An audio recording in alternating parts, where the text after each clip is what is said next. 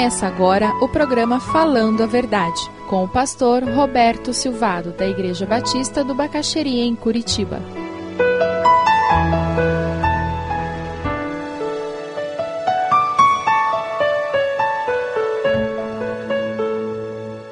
Maledicência é uma erva daninha pior que tiririca. Quem tem grama em casa sabe a desgraça que é tiririca. Teve uma vez que eu tive que trocar todo o gramado do fundo da minha casa porque ela cresce por baixo da grama, são umas batatinhas, e é uma desgraça, você tira aqui, mas já tem dez batatinhas em volta.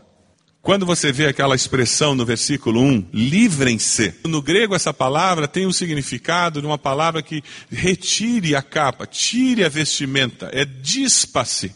O que ele está falando é: você tem como ser humano, e como crente, a carta foi escrita para crentes, ele diz: você tem essa vestimenta e com facilidade você veste essa vestimenta. Tire essa vestimenta. A minha sugestão é que você, não apenas com relação aos pastores, não apenas com relação aos líderes da igreja, mas com relação à igreja, sempre que você se reunir com os seus filhos, com a sua família, seja para falar alguma coisa que abençoa.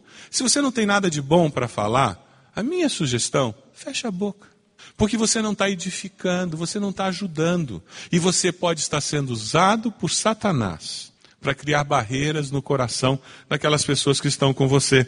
Existem famílias que têm cultura familiar de falar mal da igreja, falar dos problemas da igreja. E se eles percebessem que é maledicência, não fariam mas é porque eles se acostumaram. A gente reúne para o café da família, reúne para o almoço da família e é para descer a lenha.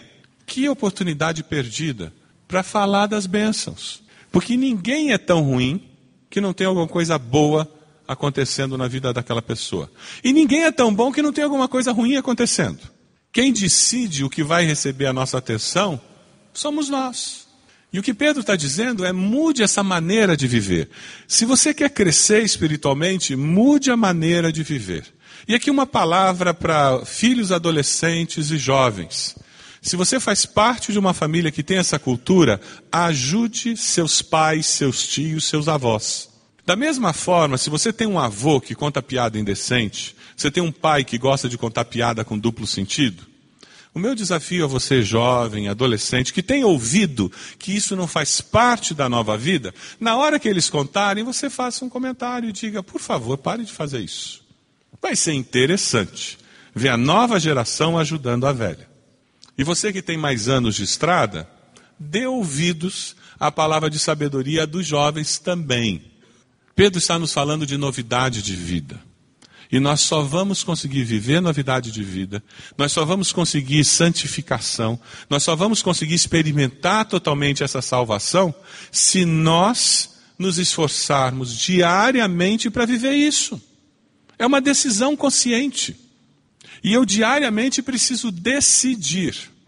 Como um casamento dura, porque diariamente eu decido que eu vou continuar casado com essa pessoa porque o compromisso é de vida e eu reafirmo esse compromisso, o crescimento cristão também brota disso. Existem famílias que têm uma cultura familiar belíssima. Famílias que, quando você conversa, elas sempre têm uma palavra de estímulo. Ela sempre tem um comentário de alguma coisa que aconteceu na vida da igreja, ou na vida pessoal que é abençoador, que é algo que edifica. Como é gostoso estar perto dessas pessoas. Você, você já descobriu isso? São pessoas que levantam o teu astral, né? Pessoas que te empurram para cima. Conhece gente assim? Abra lá em Gálatas 5:22, você vai descobrir o que vai acontecer quando o fruto do espírito começar a permear os nossos relacionamentos em casa, na igreja, quando eu conseguir expressar isso de uma forma muito clara com o meu procedimento.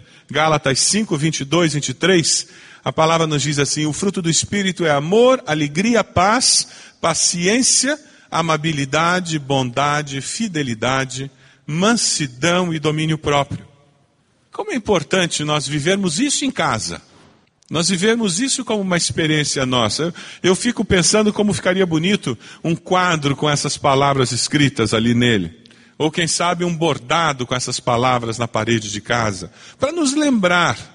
Eu não preciso daquela lista feia que a gente leu. Aquilo ali fica para trás. Eu preciso me lembrar do positivo.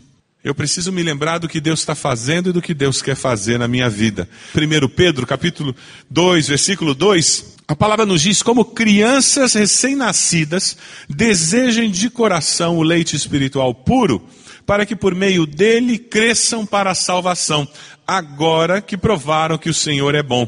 Cresçam para a salvação, é isso que nós estamos falando. É um processo de crescimento permanente. É por isso que ninguém se forma na escola bíblica. Você não vai crescer espiritualmente se você não fizer estudo bíblico, se não estiver envolvido. Você pode ter 500 razões. E todas elas ótimas e válidas, mas faça alguma coisa para você estudar a palavra, porque senão você não vai crescer. Que veja lá o leite espiritual puro do versículo 2. O que é esse leite? Na realidade é o ensino básico que você precisa. Se você é recém-convertido, você precisa de um ensino básico de uma forma. Se você já tem 30 anos de vida cristã, você precisa de outra, mas continua precisando desse alimento básico para firmar as suas convicções. Nós vivemos num tempo em que as pessoas valorizam muito o louvorzão aqui. Gostei desse último cântico por causa disso. Ele diz: não adianta, é muito pouco. Eu levantar a mão para adorar é muito pouco. Eu cantar um cântico é muito pouco. Eu só vou entender qual é a minha missão como cristão quando eu tiver doutrina clara dentro de mim. Viver pela fé é viver por convicção. E convicção doutrinária, sadia, sabe de onde vem? Dessa palavra. E para que eu tenha essa convicção, eu preciso gastar tempo com essa palavra, com outras pessoas que me edifiquem e me ajudem. Você tem gasto tempo com essa palavra, pessoalmente, em grupo, para fortalecer a sua doutrina, fortalecer o que você crê e por que crê, para que a sua fé passe pela razão e chegue no coração, mas passe pela razão, porque uma fé que é baseada só no coração você se torna vulnerável aos ventos de doutrina. E você corre atrás de tudo que aparece por aí.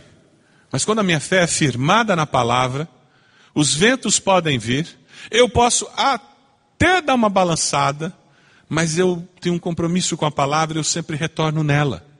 Eu posso até escolher alguma coisa errada, alguma coisa que não tem fundamento bíblico, por causa do momento. Mas se eu tenho essa palavra e se eu tenho o compromisso de ler estudar essa palavra, o que vai acontecer é que naturalmente ela me trará para o ponto de equilíbrio mais uma vez. Você tem vivido assim? Como anda a sua doutrina, o seu conhecimento? E mais, você tem desejado, como aquele bebê deseja, o verdadeiro leite que vai te ajudar a crescer para a salvação? O que acontece quando o bebê está com fome? Um bebê com fome faz o quê? Fica quietinho. Aí a mãe diz assim: Olha, meu filho, lamento, mas eu não pude fazer uma mamadeira. Daqui a meia hora eu sirvo a mamadeira para você. Ele diz assim: Aham. E vira para o lado. É isso que ele faz. Quem teve filho já viveu isso de madrugada. Acorda de madrugada, berrando, e você tentando fazer a mamadeira. Aí você queima as costas da mão, né? porque esquentou demais o infeliz do leite.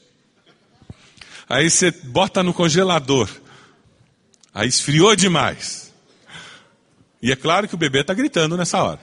Você tem esse anseio pela palavra de Deus, como o bebê anseia por aquela mamadeira?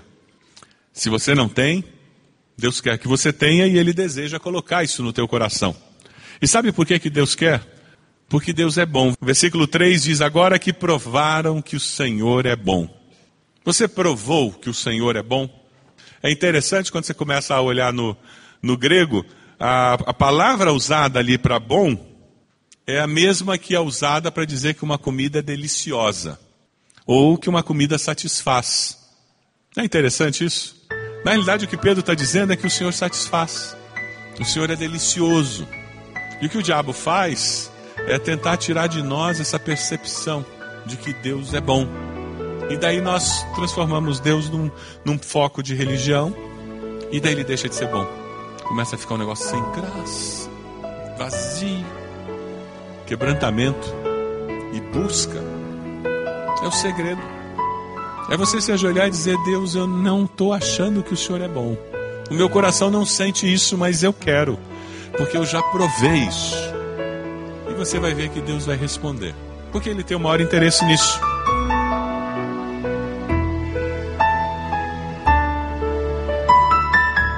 Se você deseja adquirir a mensagem que acabou de ouvir, ligue para 41 33630327.